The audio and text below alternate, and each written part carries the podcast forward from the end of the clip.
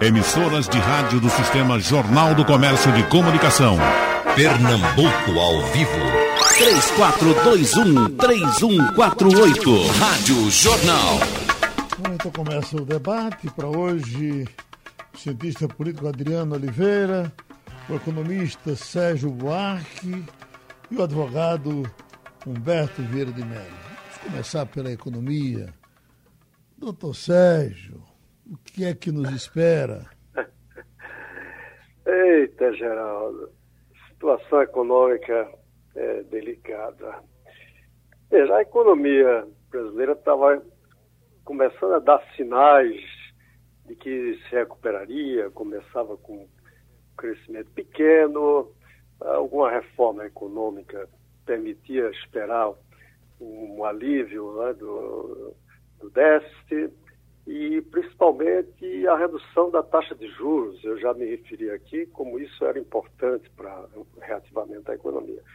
O coronavírus derrubou tudo, derrubou tudo, porque nós tivemos que fazer uma quarentena, como o mundo inteiro fez, o isolamento social, e isso derruba a economia. Né? Já temos mais de um milhão de desempregados adicionais. É, o primeiro trimestre ainda não não mostrou os sinais, mas o resultado já foi muito ruim. Esse segundo trimestre provavelmente vai ser um desastre. Nós vamos ter um desemprego muito alto, vamos ter uma. Quando, a, quando acabar a quarentena, a economia vai começar a se recuperar, mas muito lentamente, e vamos terminar um ano com um déficit eh, público de 900 bilhões de reais e com a relação dívida-PIB se aproximando de 100%, 90% alguns falam, mas o déficit principalmente 700 a 900 bilhões. Lembrando que o ano passado foi menos de 100 bilhões. Quer dizer, a gente está a entrar, 2020 vai ser um ano terrível e nós vamos entrar em 2021 com uma necessidade de ter que fazer, aí sim, um aperto financeiro nas, nas finanças públicas muito maior do que vínhamos fazendo. Ao contrário do que estão dizendo, tem que gastar mais, gastar mais, mas gastar com que dinheiro? Nós fizemos esse gasto excepcional agora, o governo fez um gasto muito alto, mas porque nós estamos numa economia de calamidades. Na calamidade, o Estado tem que entrar. Próximo ano vai ser um ano também complicado. Então, nós vamos recomeçar, além de lenta recuperação, um déficit, com uma base negativa muito grande que a gente vai ter que trabalhar para tentar recuperar em alguns anos.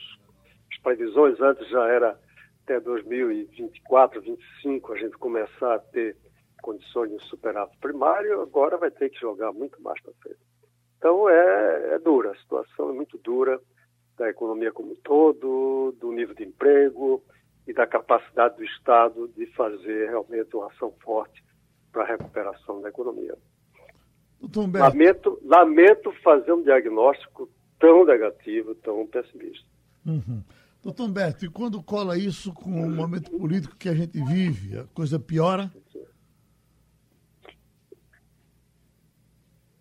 Você ainda tem um, um, um ano eleitoral, né? Uhum. Então você aí vai ter dois, dois, dois agrupamentos que é, em conflitos em, em, e acumulado com a, a, deficiência econômica, com o problema econômico aí. A eleição, o, o Congresso Nacional vai adiar para dezembro, não tem a menor dúvida. Mas você terá a, a disputa eleitoral e nesse momento nós temos uma disputa política no país que ficou bem, bem, bem realçado nesse domingo com já a existência de dois grupos se confrontando na rua. O jornal hoje, eh, o Jornal do Comércio traz um destaque aqui interessante que eu queria eh, a sua análise, talvez com o professor Adriano também depois, e até o doutor Sérgio, para a gente fazer uma conversa à vontade. Ele botou: oposição teme efeitos contrários de protestos.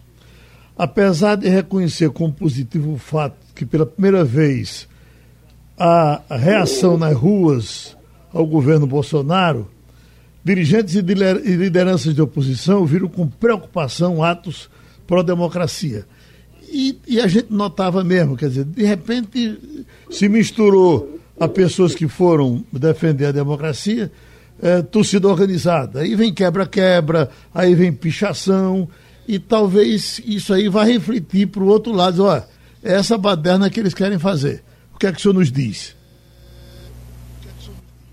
É, primeiramente, é, é, nós temos que destacar que a, a, estética, a estética do.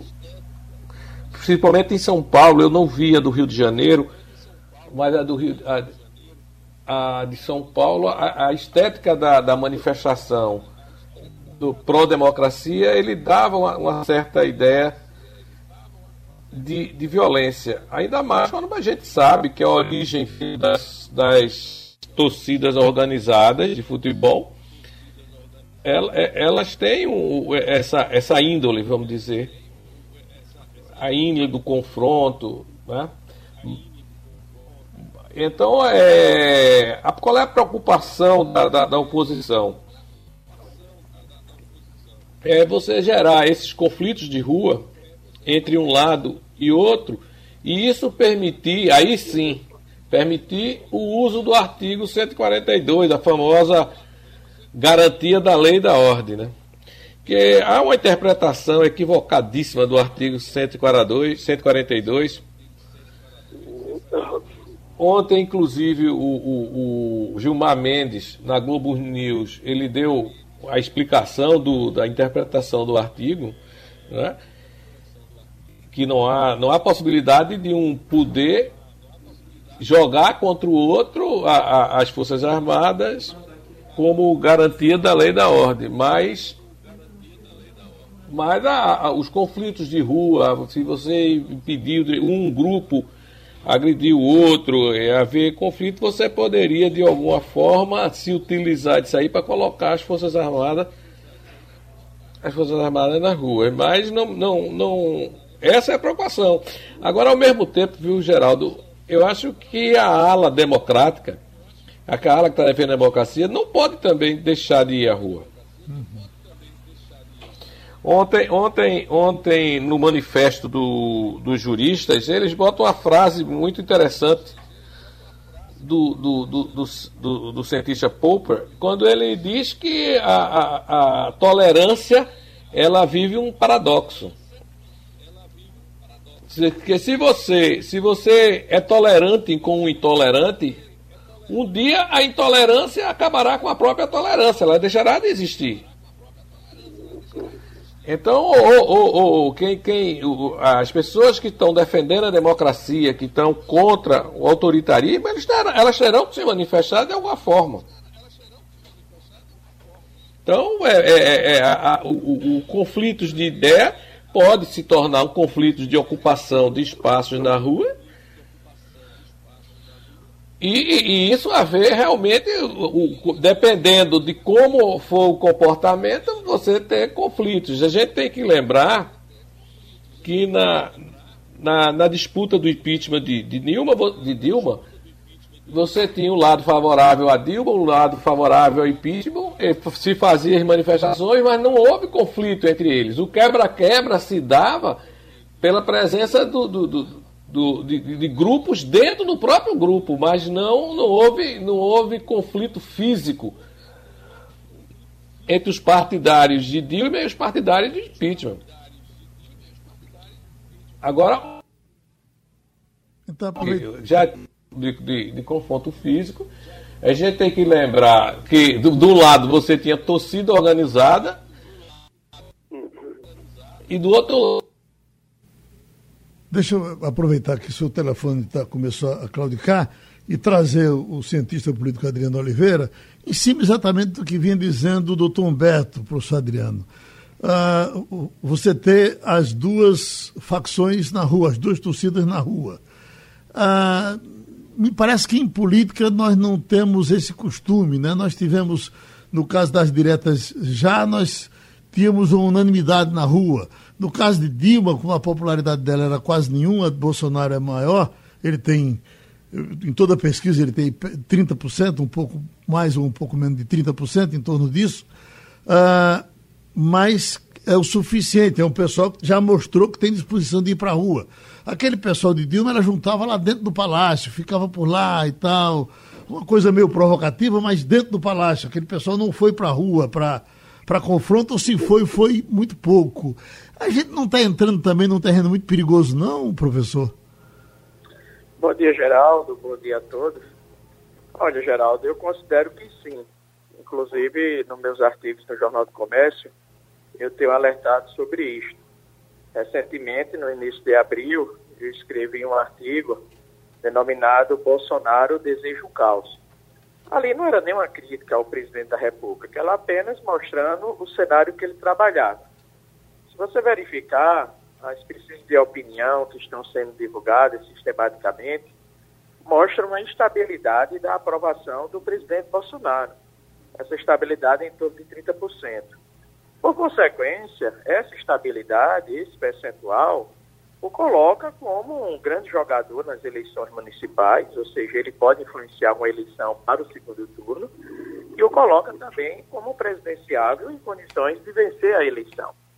Mas nós temos que observar que as eleições, principalmente a de 2022, estão distantes.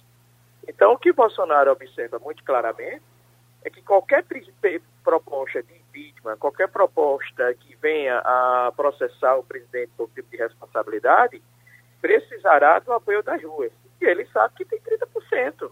E 30% consegue reagir a qualquer tipo de manifestação. Você colocou muito bem, Geraldo. Quando nós vimos a direta já, nós tínhamos um aparente consenso em torno da volta das, das eleições, da rotina democrática. O impeachment de Dilma, Dilma chegou a ter 15%. O presidente Bolsonaro, o presidente Temer também, que poderia ter sido alvo de impeachment, né, mas conseguiu superar no Congresso, tinha uma reduzida popularidade. E o que nós observamos é que o presidente Bolsonaro não tem reduzida popularidade. Ou seja, como é que eu vou pedir o impeachment do presidente da República? Como é que eu vou processar o presidente da República sabendo que ele tem 30%? Se Rodrigo Maia vier aceitar uma proposta de impeachment, Rodrigo Maia está sendo, com todo respeito a ele, um, presidente irresponsável. Como o presidente Rodrigo Maia não é uma pessoa irresponsável, é uma pessoa extremamente irresponsável, ele não vai aceitar o pedido de impeachment do presidente da República. Agora, o que eu quero dizer bem claro é que esse fenômeno, Geraldo, não é um fenômeno construído de agora. Esse fenômeno foi construído com a Lava Jato. Quando a Lava Jato conseguiu separar, a partir de todas as suas ações, aquela, a política boa, que era o novo, que foi representada pelo bolsonarismo, e a política ruim, que foi representada pelo PT. Hoje nós observamos que muitos dos adeptos do bolsonarismo, que são os bolsonaros de conveniência, saíram, foram pro, não, não, não foram para o universo dos petistas, nem dos lulistas, estão flutuando, procurando a liderança, mas os eleitores que são fiéis ao petismo e ao lulismo. Entretanto, o bolsonarismo ainda se mantém firme. Então, o que nós caminhamos hoje, eu vejo com muita preocupação, é uma divisão do país. Mesmo que hoje a rejeição de Bolsonaro seja uma maioria, mas o país está dividido. E o silêncio das Forças Armadas incomoda muito. Por que me incomoda? Porque nós podemos estar caminhando para o abismo que nós já estamos. Agora, o problema é cairmos, é cairmos desse abismo e, consequentemente, ter algum tipo de intervenção militar, consequentemente, uma grande, grave crise econômica. Enfim, as Forças Armadas, eu vejo, elas precisam se posicionar. Além disso, que é uma questão fundamental, nós precisamos de um pacto. Agora, esse pacto precisa ser liderado por quem? Pelo presidente Bolsonaro. Resta saber se ele quer liderar esse pacto. E aí, eh, doutor Sérgio, eh, eh, nesse caso, como é que fica a economia? Como é que as pessoas lá fora veem esse país e como é que elas vão investir num país conflagrado desses? É, esse, esse é um componente interessante. Né? A economia ela é muito sensível às condições políticas e principalmente à, à insegurança, à instabilidade, à incerteza no terreno político. Então, nós temos hoje uma configuração dramática, que é ao mesmo tempo uma crise econômica decorrente da, dos impactos do coronavírus, combinado com uma total insegurança dos agentes econômicos, no Brasil também, mas também em grande parte no exterior, em relação ao futuro desse país. Quer dizer, na verdade, a, o governo Bolsonaro, ele provoca conflitos internacionais também. Ele briga com a China, ele briga com a União Europeia, ele cria conflitos na área ambiental. Ele, ele, ele é, o, é o homem do conflito, não só no Brasil, mas no exterior. Então, a imagem do Brasil lá fora é muito ruim. Nunca teve tão ruim a imagem do Brasil lá fora, então isso impacta nas decisões dos agentes econômicos. Então, a expectativa de atrair investimentos para as concessões públicas, para as infraestruturas, para a, a, a privatização, deve ser desconsiderada no curto e médio prazo. Não tem chance com este ambiente. E não é só por causa da crise econômica, é principalmente pelo aspecto político e institucional. E aí, se você me permite me meter no terreno da política, eu queria fazer dois comentários. Primeiro, é que me parece muito estranho esta repentina politização das torcidas organizadas do Brasil. Na, na, no domingo teve quatro estados que torcidas organizadas foram para a rua se mobilizando. Politizaram-se. Aquilo que, que Humberto falava é, é, era um movimento fanático, o fanatismo com o seu time, e isso, de repente, ganha uma configuração política que me parece, primeiro, estranho, independente do que você leu aí no jornal, dos dias que podia trazer. A segunda coisa é que eu acho que a gente está vivendo, neste momento, um impasse institucional, e a impressão que me dá é que o presidente Jair Bolsonaro, embora tenha os 20% a 30% de apoiadores, ele está se sentindo acossado porque tem algumas, alguns processos em curso que vão atingir, se não ele pessoalmente, os filhos. E pelos filhos ele é capaz de qualquer coisa, já mostrou isso. Então, esse impasse institucional é extremamente preocupante, porque o judiciário, que na verdade aqui e ali comete excessos, o judiciário está indo numa direção que é de confronto também. Quer dizer, a posição do o discurso do Celso Mello essa semana é que olha, a gente vai, vai para o impasse. E diante do impasse político, qualquer coisa pode ocorrer. Alguém perguntava até que ponto eh, as Forças Armadas estariam dispostas num impasse institucional como esse, apostar as fichas no presidente instável, agressivo, um mentecapto, na verdade, para ser mais rigoroso, e apostar as fichas nesse cara. Então, eu não sei. Eu acho que eh, a situação, do meu ponto de vista, é muito dramática. Os manifestos que saíram esta, esta semana e que ainda estão rodando por aí, tentam fazer uma grande articulação em torno da defesa da democracia. E esse é o momento que a gente está vivendo. Eu acho que a democracia brasileira está no momento de alto risco.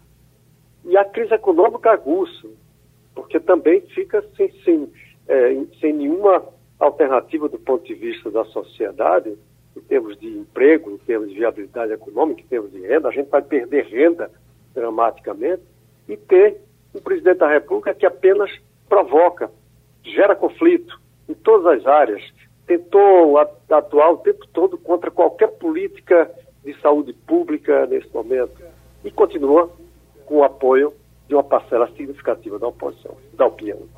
Então, esse é um problema delicadíssimo, é um momento difícil e isso dificulta qualquer recuperação da economia. Doutor Sérgio Buarque, economista, Adriano Oliveira, doutor em ciência política. Queria ver se a gente tratava das instituições nesse segundo bloco. Eu acho que a gente poderia dar uma, uma rememorada, prezados amigos, para a gente se lembrar de que essas instituições que hoje eh, a gente está correndo para ela, para que para elas, para que elas coloquem o, o, país nos eixos, elas nos deram uh, Bolsonaro de presente. Bolsonaro é um resultado do que as instituições fizeram aí por um bom tempo e dos erros e dos, dos excessos e da mão boba do PT. Então, somado o PT com as instituições badernadas em muitos momentos, nós tivemos Bolsonaro com esse desequilíbrio dele e as pessoas achando que esse desequilíbrio pode ser a, a solução, quer dizer, o desequilíbrio para equilibrar. Quer ver um pouquinho do, do, que aconteceu no Supremo? Escuta aí. Ó. Rádio Jornal, a estação primeira da notícia, fazendo história. Vossa Excelência está destruindo a justiça desse país e vem agora dar lição de moral em mim. Saia à rua, ministro Gilmar. Saia à rua. Rádio Jornal. Esse é só um pedaço. Se a gente for um pouco mais na frente, vai se lembrar de um telefonema, um governador preso, Gilmar Mendes telefonando, dizendo que ia falar com Toffoli para ver o que é que podia fazer por ele. Isso foi fruto de, de, de uma divulgação aí constante. Outra discussão, olha aí. Rádio Jornal, a estação primeira da notícia, fazendo história. Cláudio Gelu era o operador dos três parlamentares. Ele participou da, das práticas criminosa dos três parlamentares. Mas objetivamente, data vênia, senhor presidente, no acórdão, ele está sendo é, realmente, é, teve a sua pena aumentada em função de 15 delitos apenas. Apenas 15 delitos? Não apenas, nós apenas, eu digo apenas, é claro, figurativamente. Vossa Excelência não queira me pôr intenções na boca que eu não tenho. Mas, ministro, eu, eu acho tudo deplorável, muito deplorável. Rádio Jornal. Bom, a gente teria aí uma centena desse tipo de, de, de desarrumação. A gente está botando do Supremo, mas você poderia partir para uh, a Câmara dos Deputados, partir para discussões no Senado. Aí eu lhe pergunto, doutor Humberto, nós não estamos pagando também por isso?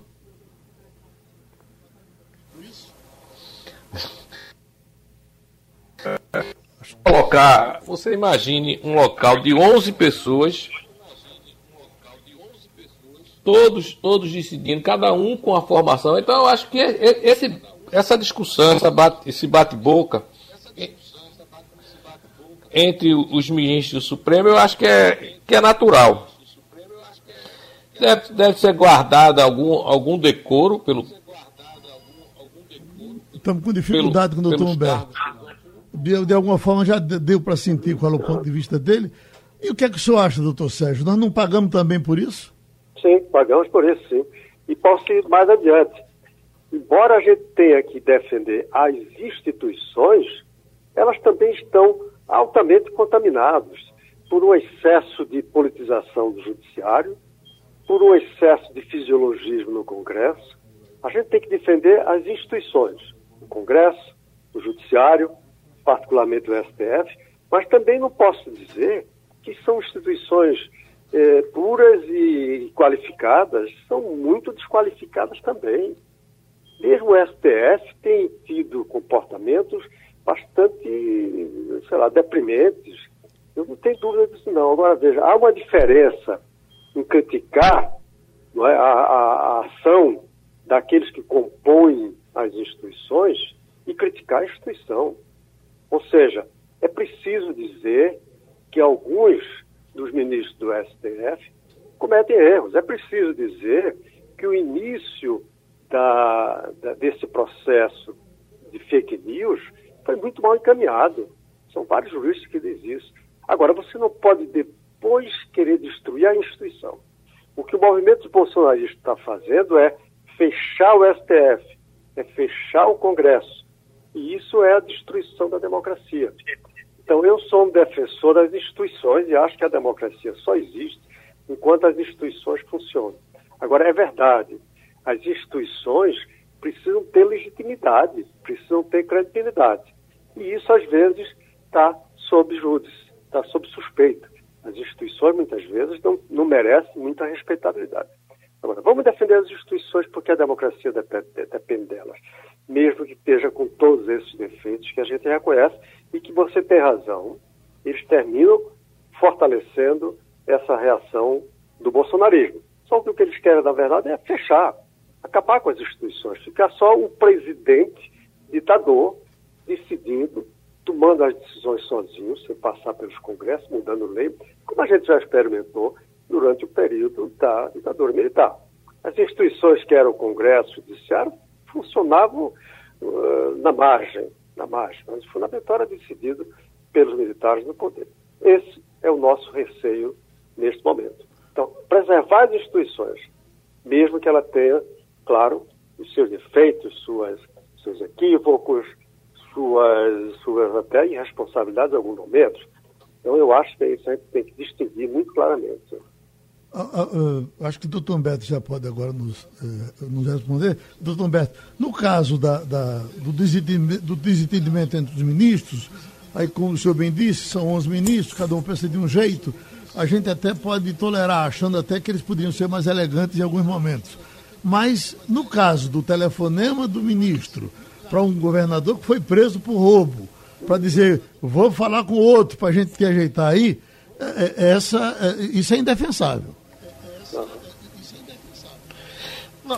Veja, as pessoas. Eu, fui, fui interrompido aí pelo, pela internet, mas vamos lá.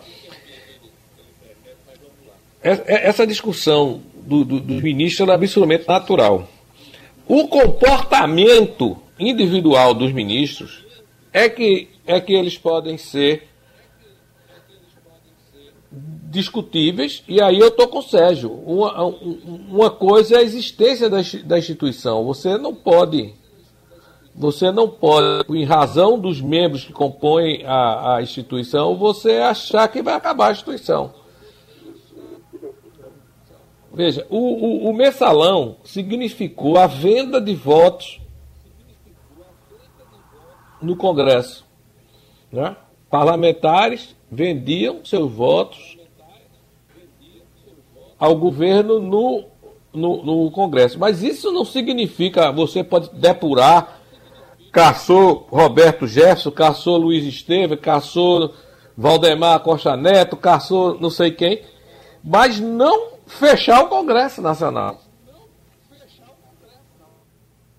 As instituições como, como, como entidades do Estado, elas devem usar.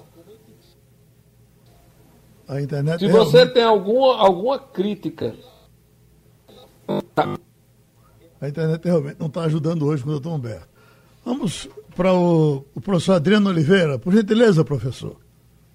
Olha, Geraldo, eu sei que essa minha opinião, ela pode assustar você, pode assustar o professor Sérgio e Humberto, mas eu sou daquela opinião que é o seguinte, nós estamos vivendo um momento de exageros. Mas esses exageros, ele advém desde a Lava Jato. A Lava Jato teve um grande mérito foi mostrar o sistema produtivo da política. Mas também ele, a Lava Jato fez com que o Ministério Público e o Poder Judiciário não tivesse limites e fosse fortemente politizado. Observe que o escândalo do mensalão e também as denúncias trazidas da Lava Jato não envolveram apenas o PT, foi no governo do PT, mas envolveu diversas é, agremiações partidárias. Entretanto, as pessoas que foram punidas ali foi a ex-presidente Dilma com impeachment, o ex-presidente Lula que foi preso. E existia torcida, torcidas. E nós sabemos que o ministro Sérgio Moro, o juiz à época Sérgio Moro, cometeu equívocos, exageros, junto inclusive com o STF. Imagina só aquela divulgação da fala da presidente Dilma do ex-presidente Lula. Se aquilo não tivesse ocorrido, talvez o impeachment pudesse não ter acontecido. Lembre também que às vésperas da eleição, o depoimento de Palocci foi vazado. Aquilo pode ter influenciado. Claro, não faria o PT ganhar novamente a eleição, mas influenciou. E por que vazou? Aí, quando é hoje, Geraldo, a gente discute o seguinte: o que é que nós estamos discutindo? Estamos discutindo o exagero da operação policial da fake news. Concordo que é uma operação exagerada, mas no passado nós não tivemos também exageros. Então as instituições hoje se comportam da forma que se comportaram na época do Lava Jato, sendo extremamente exageradas. No momento em que o presidente ele dá manifestações contrárias ao Supremo, contrárias a outras instituições, ele deseja proteger seus filhos, o que ele quer, na verdade, é não ser vítima do exagero das instituições. Então, esse é o ponto. Aliás, vamos dizer que o presidente não quer o exagero da, da, da, das instituições. Ele não quer ser alcançado pelas instituições, mas podemos afirmar que as instituições, especificamente nesse inquérito da fake news, estão agindo exageradamente. Entretanto, nós tivemos esse exagero no passado. Aí é que vem a questão, sabe, Geraldo? A questão é a seguinte: será que o presidente da República consegue ter esse raciocínio que eu acabei de demonstrar e convocar um pacto para o país? Aí nesse pacto, por favor, não se assuste, os exageros das instituições vão ter que ser colocados debaixo do tapete. Assim como muita coisa da Lava Jato era para ter sido colocada debaixo do tapete. E não foi porque o Congresso se acovardou. E não foi porque o Supremo Tribunal Federal passou pelo forte processo de politização. E não foi porque o juiz Sérgio Moro, que hoje tem um comportamento semelhante com o presidente Bolsonaro, queria, porque queria condenar o ex-presidente Lula. E hoje quer porque quer condenar o, ex, o presidente Bolsonaro sem provas, assim como condenou o presidente Lula. Agora, parte e pato, sabe, Geraldo? O presidente da República tem que convidar o Supremo e dizer o seguinte: vamos, vamos, vamos fazer a análise, a análise que o Brasil merece. Dizer, olha, vocês prometem que esse inquérito do fake news não, não atinge minha família. Aí o ministro do Supremo vai ter que dizer, prometo. Chama o Congresso, Rodrigo, você não tem, não há processo de impeachment? Não. E eu também prometo que a partir de hoje eu não participo de manifestações contrárias ao Supremo. A solução está aí, Geraldo. As outras questões, as outras questões são questões de discussões puramente acadêmicas.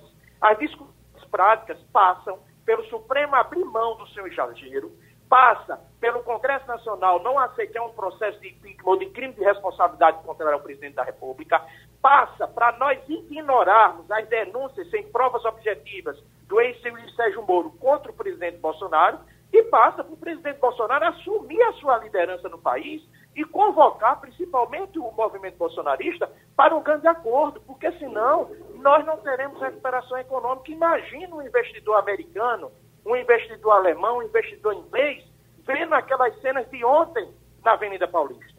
Como o professor Sérgio colocou, nós estamos tendo politização das torcidas organizadas.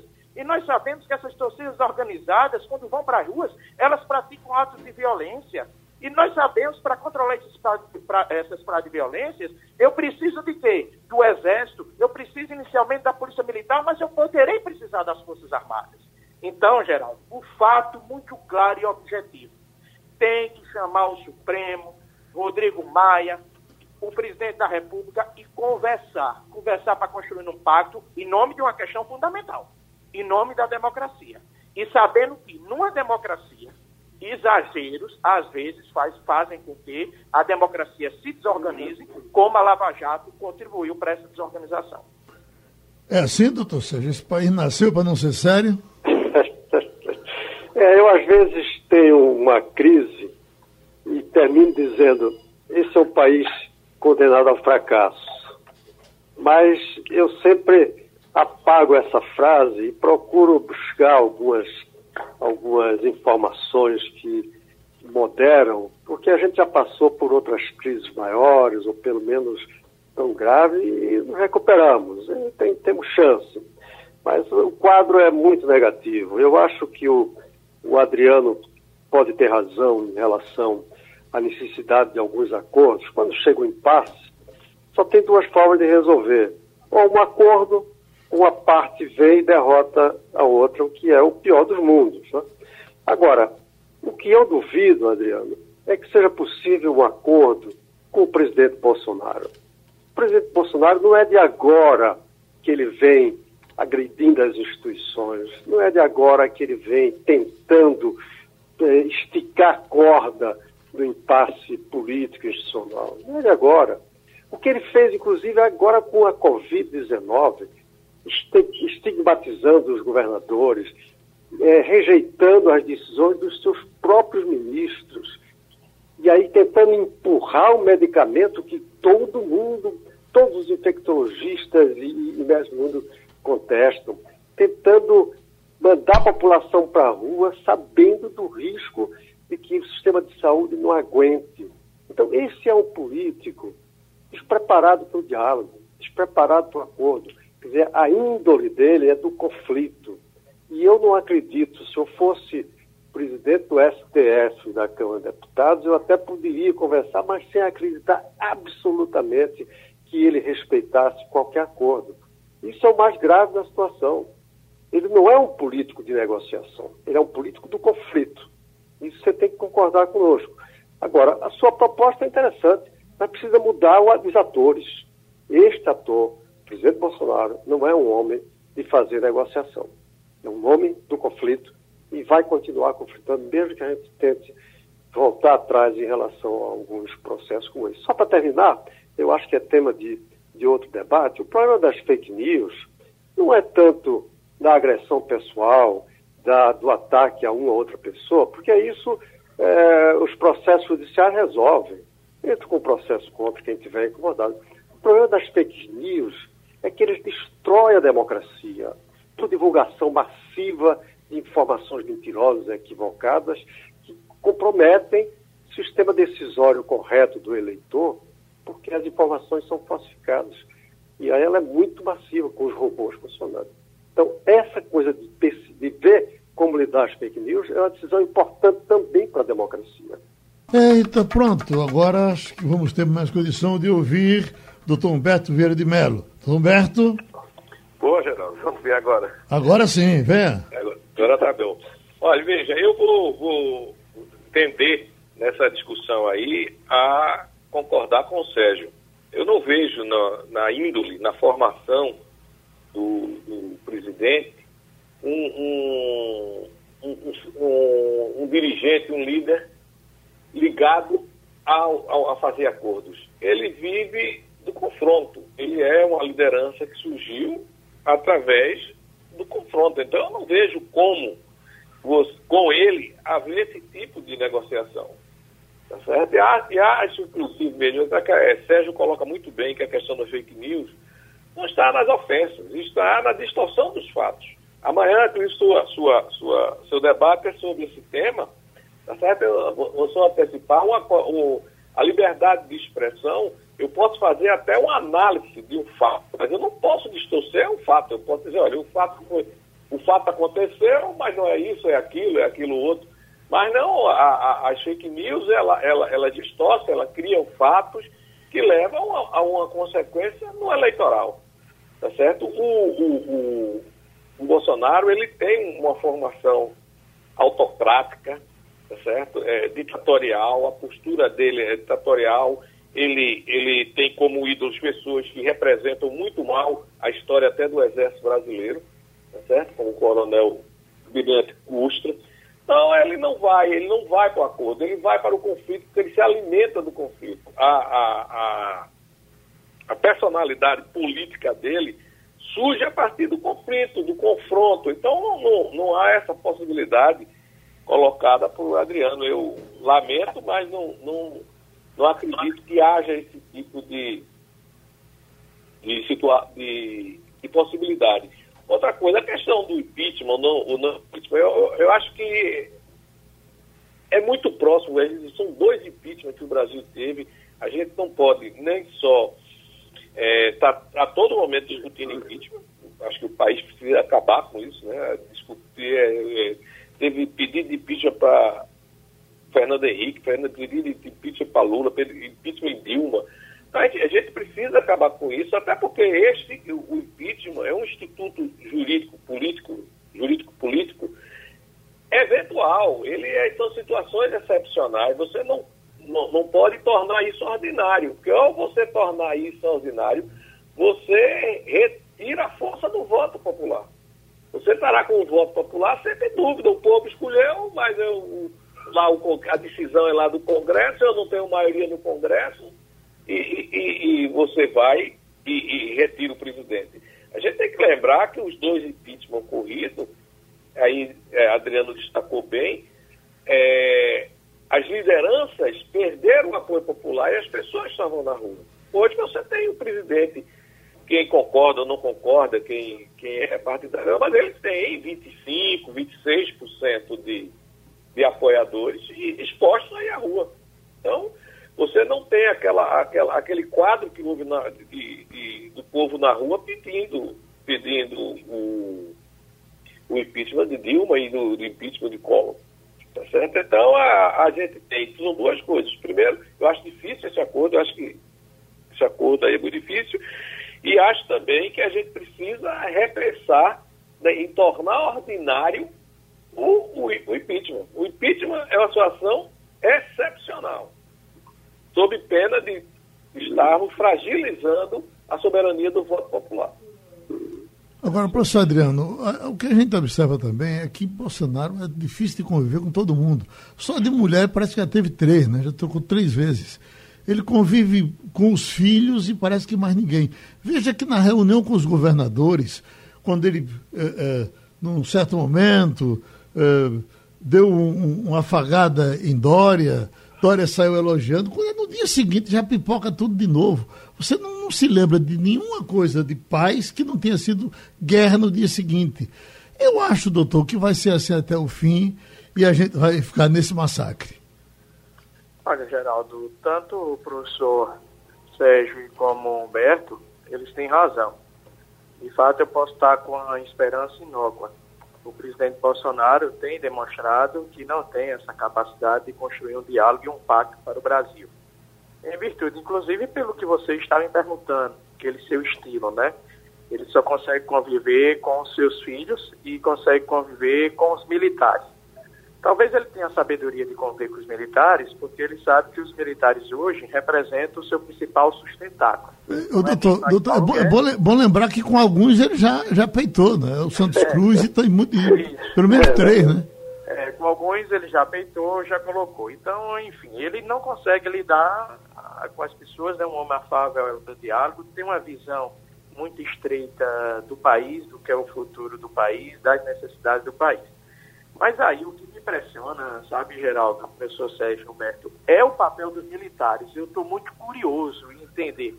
Porque nós podemos responder simploriamente da seguinte forma: olha, o presidente Bolsonaro deu aumento aos militares, a reforma da Previdência dos militares ela foi diferente da reforma da Previdência dos civis, eles tiveram privilégios. Então, por isso que os militares, por interesse econômico, mantêm o poder ao presidente Bolsonaro. Isso é uma alternativa. A outra alternativa é como várias pessoas me colocam que as Forças Armadas elas são profissionais. Elas querem o bem do país e não querem se envolver com política. É outra alternativa. Agora, o que estranha é que os militares não dão nenhum tipo de posicionamento, pelo menos, geral, dizer assim, Bolsonaro, vem cá. Não vai hoje para essa manifestação, não. Fica em casa. Se tu não tem o que fazer nesse momento, vai assistir uma série da Netflix, vai assistir esses jogos que estão passando na TV Jornal, do Santa Cruz, do Náutico, faz alguma coisa diferente, mas não vai apoiar a manifestação democrática. Deixa o Congresso conduzir, que a gente conduz aqui o, o Executivo. Então, nem isso os militares dizem. Em alguns momentos, o Mourão, o general Mourão, apoia o presidente, escreve uma carta criticando as instituições, depois os ministros defendem, os ministros militares defendem a democracia, enfim, eu não sei o que os militares pensam, por isso que eu fico trabalhando com esse cenário, né? Um cenário de um golpe liderado por Bolsonaro, um cenário de golpe sem a liderança do presidente Bolsonaro, ou que você bem colocou esse fluxo e refluxo de crise e o Brasil chegando em 2022 com uma grave crise econômica. Aí nós vamos ter um grande problema, né? Eu não sei se Bolsonaro aceitaria uma derrota. Veja que ele já colocou é, em jogo a credibilidade das urnas eletrônicas, ele confronta as instituições então, será que Bolsonaro aceitaria fácil uma derrota ou vendo que está perdendo para um candidato de centro ou um candidato de esquerda, ele reagiria? Então, se esse problema persistir até 2022, a crise irá persistir até 2022. Isso é gravíssimo. Doutor Sérgio, faça as suas eu, orações. Eu, eu, queria, eu queria fazer dois comentários em relação a essa questão do, do Exército. A primeira é que me surpreendeu negativamente o fato do ministro da Defesa, que vinha se comportando com um certo distanciamento, estar ontem com Bolsonaro no helicóptero que foi para a manifestação. Ele já havia tido declaração apoiando o general Augusto Heleno, mas era, era de praxe, era de sistema. Agora, ele está ontem nesse helicóptero me preocupou. Agora, por outro lado, é, Adriano e, e Humberto e, e Geraldo. O que me, me inquieta é o que é que os militares sentem quando ouvem Bolsonaro dizer, como fez no dia 22 de abril naquela reunião, que quer armar todo o povo brasileiro. Tem que armar o povo. Ora, o, o Exército tem a única, a única uh, uh, direito de de posse de arma é o exército e as polícias. Como é que ele vê que o presidente da República quer armar o povo? Já tem a suspeita de que as milícias são uma reserva estratégica do presidente e seus filhos. E aí vai armar o povo, quer dizer, vai dar a possibilidade que as pessoas todas comprem arma e, ao mesmo tempo, parece na direção um pouco de uma militarização a seu favor, como foi feito na Venezuela por Chaves e Maduro, que dizem que tem um milhão de pessoas em armas, para eles. Então, isso me, me diz, como é que os militares discutam isso e não fazem nada e que não dizem, pelo menos no ouvido, olha, peraí, por aí, por aí não vai. Quer dizer, é uma questão que vai na direção da sua preocupação, eh, Adriano, só que no caso eu fico mais preocupado porque é uma questão central, armar o povo. Imagine se na manifestação de ontem os, a torcida organizada tivesse com armas e o outro lado tivesse com armas. Tá? O que não era improvável caso tivesse todo mundo direito de comprar sua arma e, e registrar, embora as regras não sejam tão simples. Mas quando ele fala naquela reunião com ênfase, eu quero armar todo mundo, todo o povo brasileiro amado. Ora, o exército fica calado. E, e, e presume-se que quando você tem um golpe, né, não é, doutor Sérgio, o, o, armar o povo era contra o golpe, é. e, nos, e, em geral nos golpes participam forças armadas. Seria armar o povo para enfrentar o exército? Doutor Adriano? Oi. E esse... Geraldo, cortou sua pergunta. Não, é a história assim. Esse quesito aí nós temos pouco tempo, mas fecha aí. A questão do uh, uh, Bolsonaro achar que a solução para o Brasil é o povo armado na rua. Olha, veja, é, nós temos a ideia de que a ditadura, seria, no caso uma ditadura venezuelana, estaria associada aos partidos de esquerda no Brasil. Mas desde o início do mandato, o presidente Bolsonaro, ele critica a Venezuela, ele critica o Maduro, mas ele deseja ser um Maduro no Brasil. A prova disto, ou pelo menos sinais disto, é de que ele não dá um fio em relação às milícias no Rio de Janeiro. Ele não diz nada sobre as milícias. E nós sabemos que as milícias, elas exercem forte controle, inclusive eleitoral, nas comunidades do Estado Fluminense. Segundo ponto, no momento em que ele defende que as pessoas estejam armadas para defender a sua liberdade, que liberdade você vai defender armado? A liberdade de você não poder ouvir o contraditório, de você não admitir uma manifestação de rua contrária ao que você pensa, de você querer agredir quem está usando máscara durante essa pandemia, que tipo de liberdade é essa? Então, de fato, aí vem a preocupação do professor Sérgio, que é a minha também, o que os militares pensam. Os militares, eles defendem a democracia, ou eles não defendem? Porque, olha, sinceramente, com todo respeito às Forças Armadas, você não pode permitir que ministros caminhem com o presidente, ministros militares, em manifestações que ataquem as Forças Armadas, ataquem as instituições democráticas. Não pode. Isso gera uma relação de confiança. E como é que eu sou um ministro do Supremo Tribunal Federal e vou sentar com uma pessoa que estava com o presidente atacando a instituição? Como Rodrigo Maia poderá conversar com um ministro militar, sabendo que ele caminha com o presidente no domingo e ataca o Congresso Nacional? Aí é outro porém, sabe, Geraldo? A relação com o Bolsonaro, com o presidente Bolsonaro, não é uma relação de confiança, não é uma relação de confiança. A prova disto é que ele demorou a ceder os cargos do governo para o Centrão e não admitiu. Veja, ele não admite, ele está dizendo agora que está fazendo política, que está fazendo isso porque está dialogando, mas não admite que você, para governar, você precisa de coalizão partidária. Aí vem outra preocupação minha. Imagina, professor Sérgio Geraldo, se explode um escândalo de corrupção por conta dessa aliança com o Cetrão. Como é que o presidente da República vai se, se, se comportar? Outro dado relevante. Veja, o presidente está colocando em descrédito a Polícia Federal. Nós temos hoje claramente, eu não tenho estudo sobre isso, nem conversei recentemente com nenhum membro da instituição, mas nas notícias que me chegam pela imprensa é que eu tenho uma banda bolsonarista e tem uma banda que diz que é independente e que age. Mas no momento nós temos que perguntar também o seguinte: Será que aquela operação contra o governador do, do, do, do, Rio de Janeiro merecia todo aquele espetáculo ou merecia apenas uma investigação? Será que governadores oposicionistas não estarão ao alcance da Polícia Federal por interesse do governo federal? Então, são perguntas como essa, Geraldo, que o presidente joga para cima das instituições. Por quê? Porque ele está descrediciando as instituições, fazendo com que o brasileiro venha desconfiar das ações das instituições, em particular da Polícia Federal, e também, infelizmente, arranhando a imagem das Forças Armadas. A gente agradece aos amigos que fizeram o debate de hoje. Sugestão ou comentário sobre o programa que você acaba de ouvir, envie para o e-mail ouvinte@radiojornal.com.br ou para o endereço Rua do Lima 250, Santo Amaro, Recife, Pernambuco.